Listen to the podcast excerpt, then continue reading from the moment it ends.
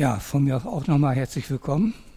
Freut mich, dass ihr alle da seid und Gott möge bei denen sein, die nicht unter uns sein können. Ich habe total vergessen, meiner Predigt irgendein Thema zu geben, habe mir gedacht, dass ein passendes Thema wäre Erlösung, das größte Geschenk, das ein Mensch bekommen kann. Und der Predigtext steht im Römerbrief im fünften Kapitel, die Verse 6 bis 11. Denn Christus ist schon zu der Zeit, als wir noch schwach waren, für uns Gottlose gestorben. Nun stirbt kaum jemand um eines gerechten Willen. Um des guten Willen wagt er vielleicht sein Leben. Gott aber beweist seine Liebe zu uns darin, dass Christus für uns gestorben ist, als wir noch Sünder waren um wie viel mehr werden wir nun durch ihn bewahrt werden vor dem Zorn, nachdem wir jetzt durch sein Blut gerecht geworden sind. Denn wenn wir mit Gott versöhnt worden sind durch den Tod seines Sohnes, als wir noch Feinde waren, um wie viel mehr werden wir selig werden durch sein Leben, nachdem wir nun versöhnt sind. Nicht allein aber das, sondern wir rühmen uns auch Gottes durch unseren Herrn Jesus Christus, durch den wir jetzt die Versöhnung empfangen haben.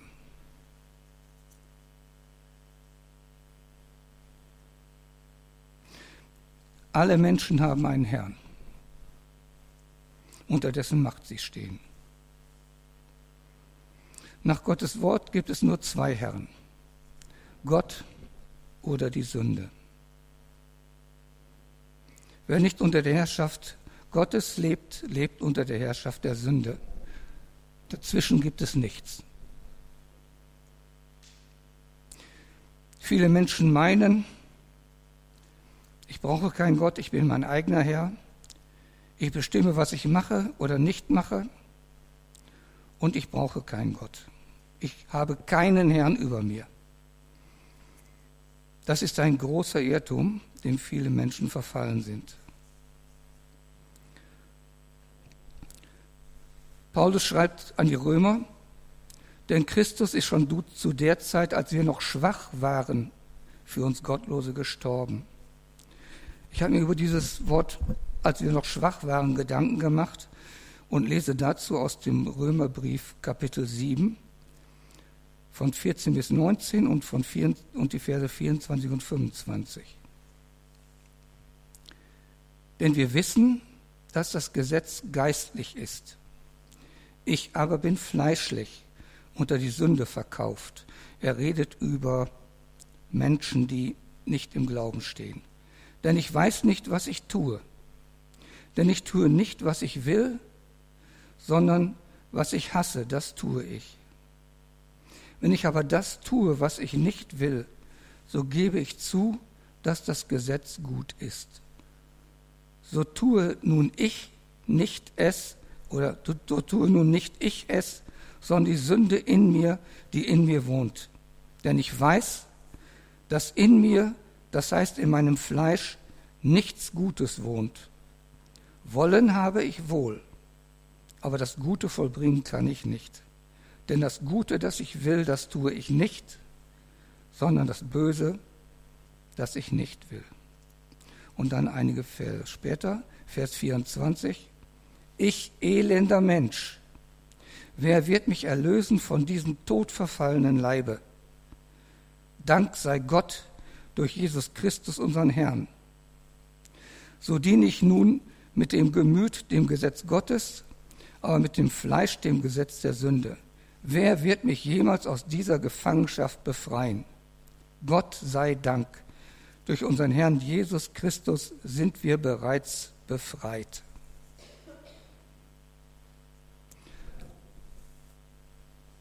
Der Mensch kennt seit dem Sündenfall, als er vom Baum der Erkenntnis von Gut und Böse gegessen hat, der Mensch erkennt, was gut ist und was böse ist. Er kann gut von schlecht unterscheiden. Und trotzdem tut er oftmals das Schlechte, obwohl er weiß, dass es das Schlechte ist, dass es nicht richtig ist. Er tut es einfach. Und darauf bezieht sich Paulus. Und das ist eben das Sündhafte im Menschen, dass er eben oftmals Dinge tut, von denen er weiß, das darf ich eigentlich nicht tun, das ist nicht gut.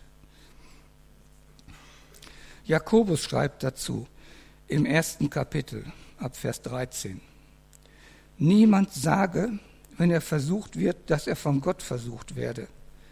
Denn Gott kann nicht versucht werden zum Bösen und er selbst versucht niemand, sondern ein jeder, der versucht wird, wird von seinen eigenen Begierden gereizt und gelockt.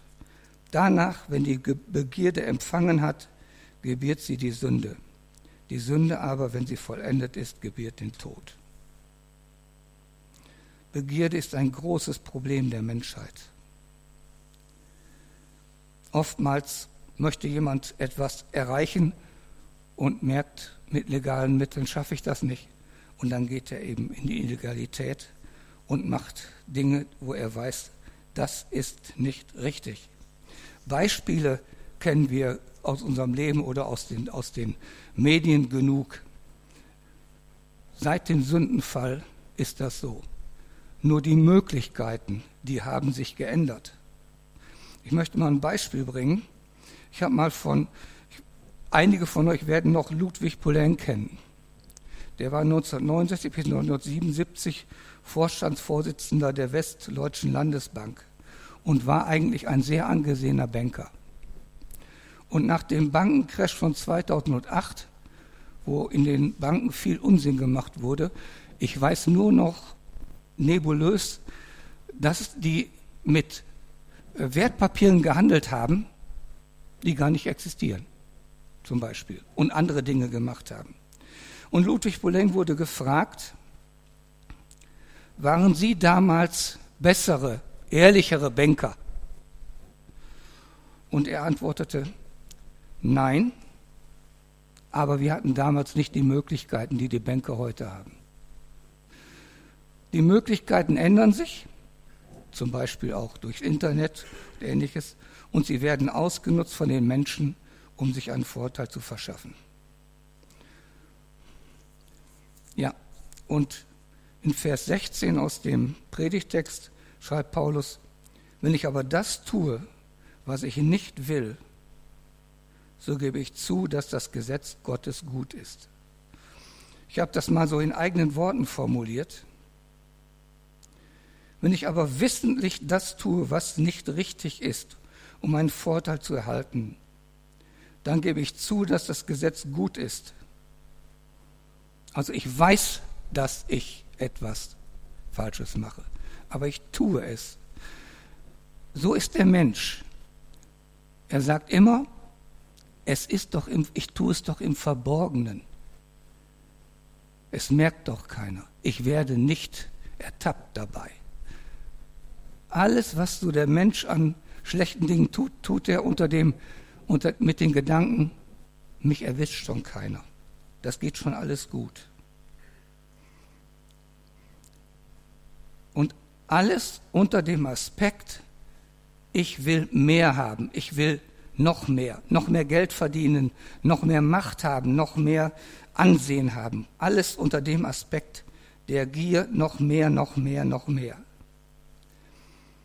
Und Gott sagt in seinem Wort,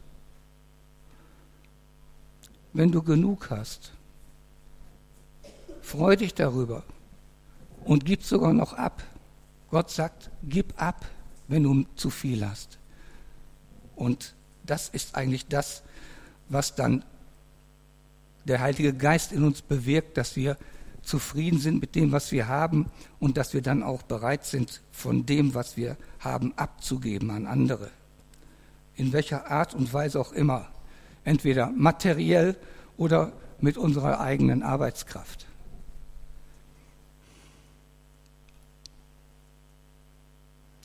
Also der Heilige Geist hat uns von der Gier befreit, von dem mehr und mehr und mehr haben. Christus ist für uns gottlose Menschen gestorben. Sterben für einen anderen Menschen,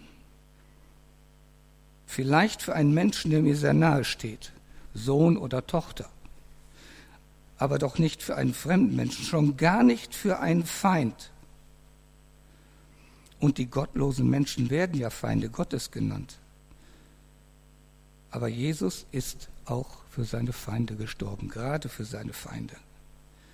Jesus ist nicht für einen bestimmten Menschen gestorben zur Vergebung seiner Sünden, sondern er ist für alle Menschen gestorben. Wirklich für alle? Ja und nein. Ja, weil jeder Mensch dieses Geschenk der Vergebung angeboten bekommt. Nein, weil man ein Geschenk ablehnen kann. Wer das Geschenk der Vergebung durch Jesus, Jesu Kreuzestod ablehnt, der ist verloren. Der bekommt diese Vergebung nicht.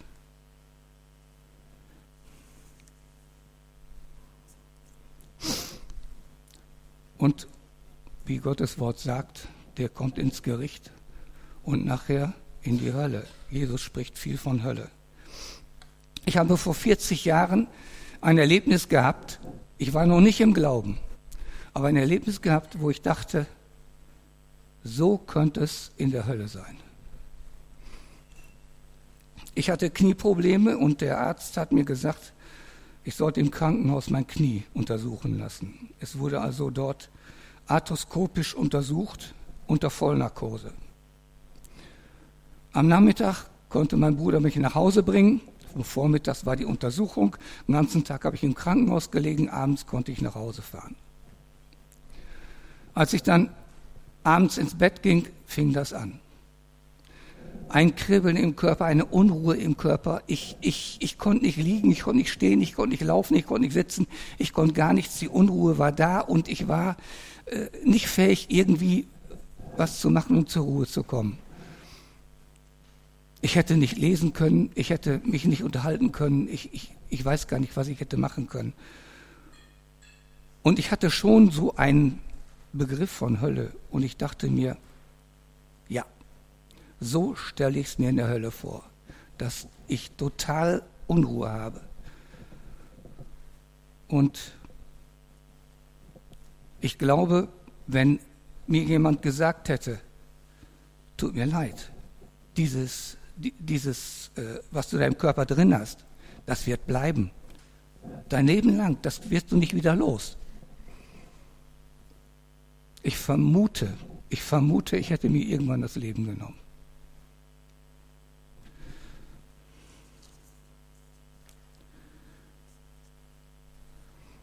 Viele Menschen in unserer heutigen so aufgeklärten westlichen Welt glauben ja, mit dem Sterben eines Menschen ist er nicht mehr, dann ist er nicht mehr da.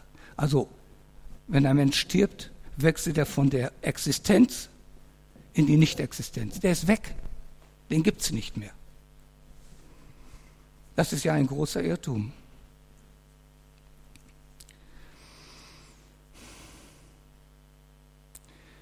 Der Mensch besteht ja aus Leib, Seele und Geist.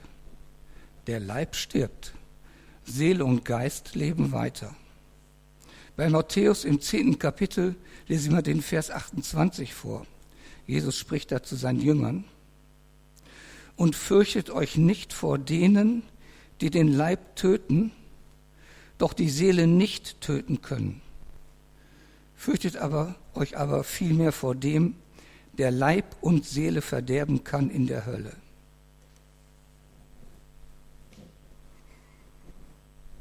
Ich stelle mir vor, ein Mensch, der nicht im Glauben steht hier in der westlichen Welt, also andere glauben an Hölle. In vielen Religionen ist Hölle kein Problem. Die sagen, jawohl, die gibt es. Aber es gibt viele Menschen hier im Lande, die sagen, ach, Hölle gibt es gar nicht. Wenn Gott einem solchen Menschen mal für eine kurze Zeit, vielleicht für eine Minute, einen Blick in die Hölle schenken, geben kann, geben wird, kann ich mir vorstellen, dass der nachher fragt, was muss ich tun, um da nicht hinzukommen?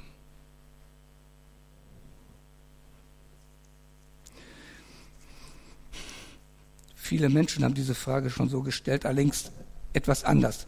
Was muss ich tun, um in das Paradies zu kommen, in Gottes Reich zu kommen?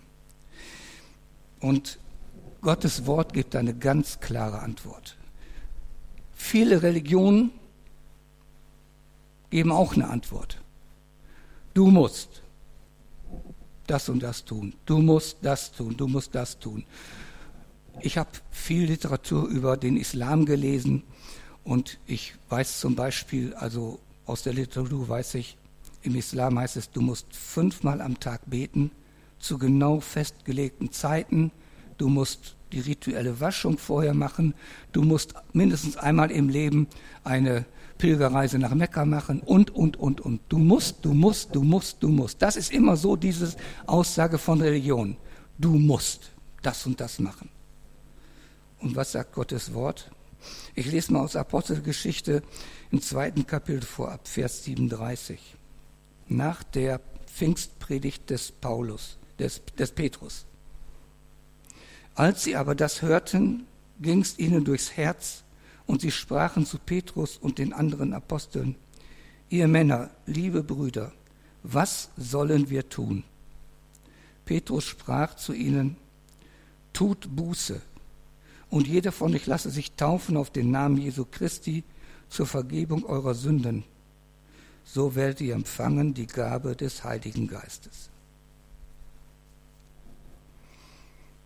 Also das Entscheidende für einen Menschen ist, dass er erkennt, dass er ein Sünder ist, dass er erkennt, dass er vor Gott Buße tun muss. Darüber hat Joachim Kellert vor, glaube ich, 14 Tagen gepredigt. Er hat das Wort tut Buße sehr in, seine, äh, in den Vordergrund gestellt. Es ist ja auch so wichtig. Tut Buße und dann lasst euch taufen und bekommt dann die Gabe des Heiligen Geistes. Auch der Aufseher des Gefängnisses, in dem Paulus und Silas gefangen waren und von Gott befreit wurden, fragte sie. Ja, also er, er wollte sich schon ins, ins Schwert stürzen, weil er glaubt, das ganze Gefängnis ist leer und er zur damaligen Zeit, das war für ihn Todesurteil, wenn ihm die Gefangenen entflohen wären.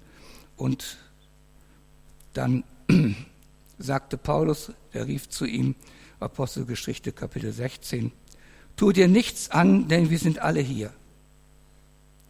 Da forderte der Aufseher ein Licht und stürzte hinein und fiel zitternd Paulus und Silas zu Füßen. Und er führte sie heraus und sprach, liebe Herren, was muss ich tun, dass ich gerettet werde?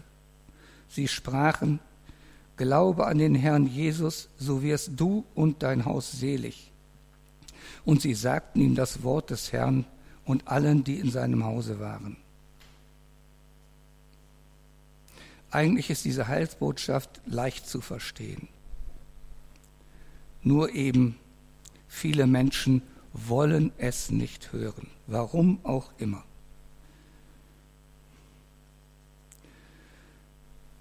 Glauben nicht, dass es einen Gott gibt, lehnen Gott ab oder aber sagen, Gott kann mir nichts.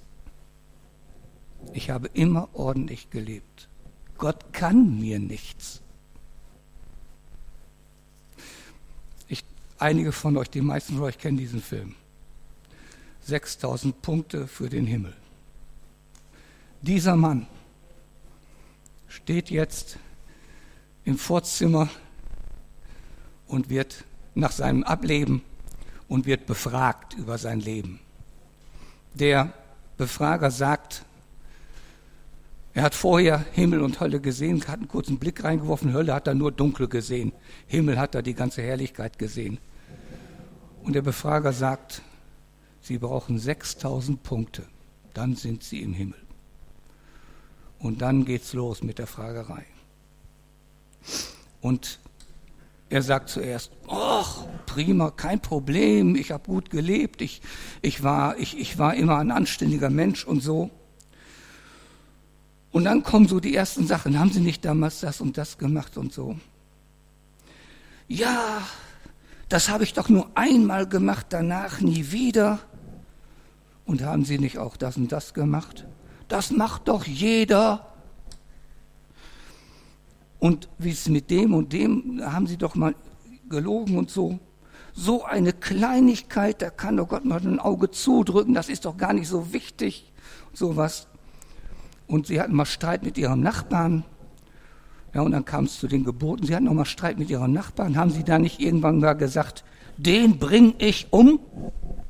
Ja, habe ich wohl gesagt, aber ich habe es doch nicht getan. Und andere Sachen. Und irgendwann sagte er, was seid ihr hier pingelig? Die kleinsten Kleinigkeiten wirft ihr mir vor. Wo bin ich hier gelandet? Gut, das reicht für den Film. Jedenfalls, Gott ist heilig. Jede Sünde, jede Verfehlung, jedes Übertreten von Gottes Gebot, sei es noch so klein, sei es in Gedanken, sei es in Worten, sei es in Taten, ist eine Verfehlung gegen Gottes Gebot und ist Sünde. Und kein Mensch kann sich davon freimachen. Jeder Mensch sündigt. Vielleicht sogar täglich, sicherlich. Und die frohe Botschaft, die verkündigt wird, ist auf die Frage, was muss ich tun, damit ich aus diesem Elend herauskomme? Was muss ich tun? Und die Antwort ist gar nichts. Jesus hat alles für dich getan. Erkenne, dass du ein Sünder bist und tu Buße. Glaub an das Evangelium. Nimm Jesus Christus als deinen Erlöser an und deinen Herrn über dein Leben. Übergib ihm die Herrschaft über dein Leben und du wirst den Heiligen Geist empfangen und durch ihn verändert werden. Und dann bist du ein Kind Gottes. Du musst gar nichts tun, du musst nur glauben und vertrauen.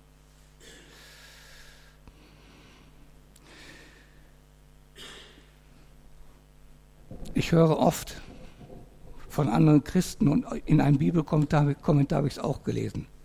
Alle Menschen kommen ins Gericht. Und da ist so eine, so, eine, so eine Geschichte dabei, wo ich sage, Moment, so ganz stimmt das doch nicht. Denn auf der anderen Seite heißt es, wer an Jesus glaubt, ist schon gerichtet.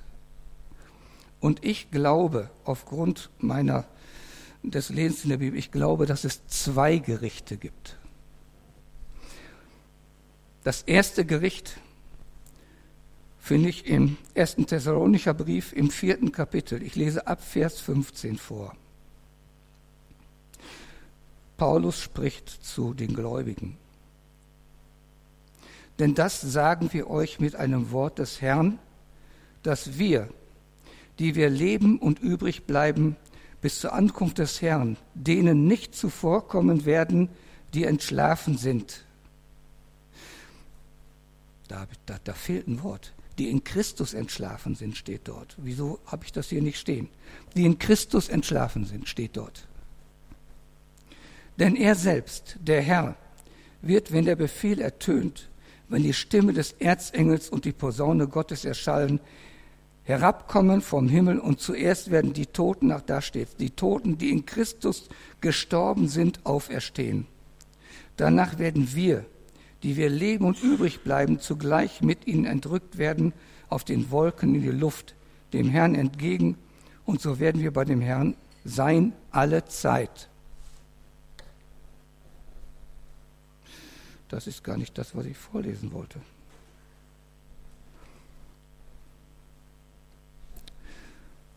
Gut, es ist aber noch einmal so, die Auferstehung, die erste Auferstehung ist die Auferstehung der Gläubigen und diejenigen, die glauben und leben, werden dann mit ihnen zusammen mit ihrem neuen Leib in den Wolken entrückt werden.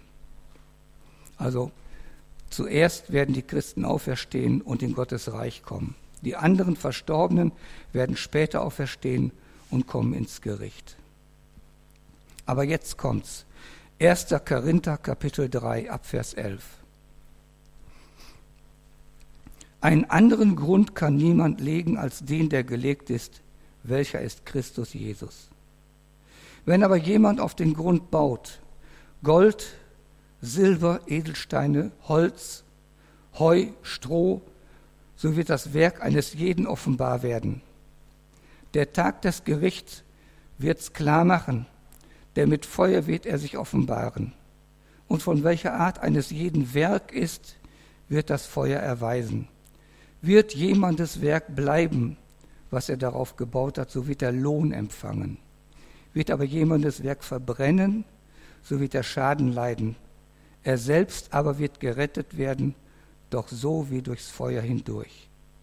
Wisst ihr nicht, dass ihr Gottes Tempel seid und der Geist Gottes in euch wohnt? Das heißt also, alle Kinder Gottes werden insofern gerichtet, als dass ihre Werke ähm, offenbar werden und danach werden sie ihren Lohn empfangen.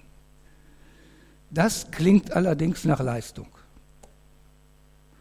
Wenn wir hören von Werken und von Bauen, wenn jemandes Werk bleiben wird, dass er darauf gebaut hat, so wird er Lohn empfangen, das hört sich nach, ich muss selber was tun, an.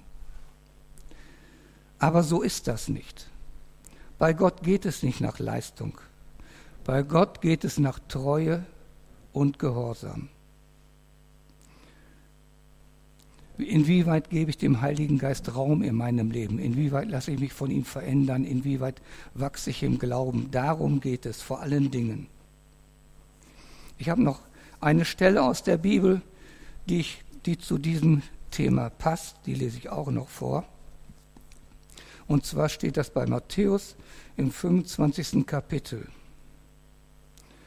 Es geht also jetzt um, die Menschen sind gestorben und stehen jetzt vor dem Herrn. Da wird dann der König sagen zu denen, die zu seiner Rechten stehen, Kommt her, ihr Gesegneten meines Vaters, ererbt das Reich, das euch bereitet ist von Anbeginn der Welt.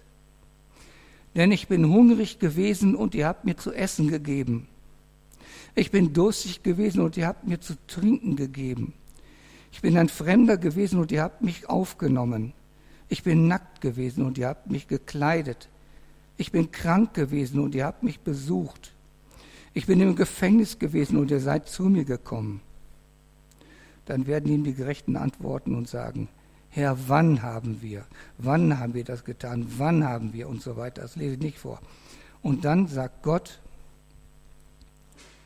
was ihr getan habt, einem von diesen meinen geringsten Brüdern, das habt ihr mir getan. Auch das sind Werke. Aber das sind Werke der Liebe ich sehe, der hungert, dann gebe ich ihm zu essen, weil, es, weil ich sehe, dass der Hunger hat und weil ich ihm abgeben kann. Ich sehe, dass er Durst hat, ich gebe ihm zu trinken. Es sind Werke, die einfach getan werden aus Liebe, nicht aus Pflicht, sondern weil ich das Elend sehe des anderen. Ich sehe, der friert. Ich gebe ihm einen Mantel, den ich über habe manchmal sogar meinen eigenen, weil ich warm genug bin. Das sind Werke der Liebe. Und das sind Werke, die Gott ein Wohlgefallen sind. Werke der Liebe. Also, wenn wir das lesen mit diesen Werken und so weiter, machen wir uns keinen Stress. Sei ein freudiges Gotteskind, vertraue Gott und zeige ihm Dankbarkeit. Gott möchte, dass du lobst, dass du ihn lobst, dass du ihm die Ehre für alles gibst, was er für dich tut. Und Gott möchte, dass du auch den anderen siehst.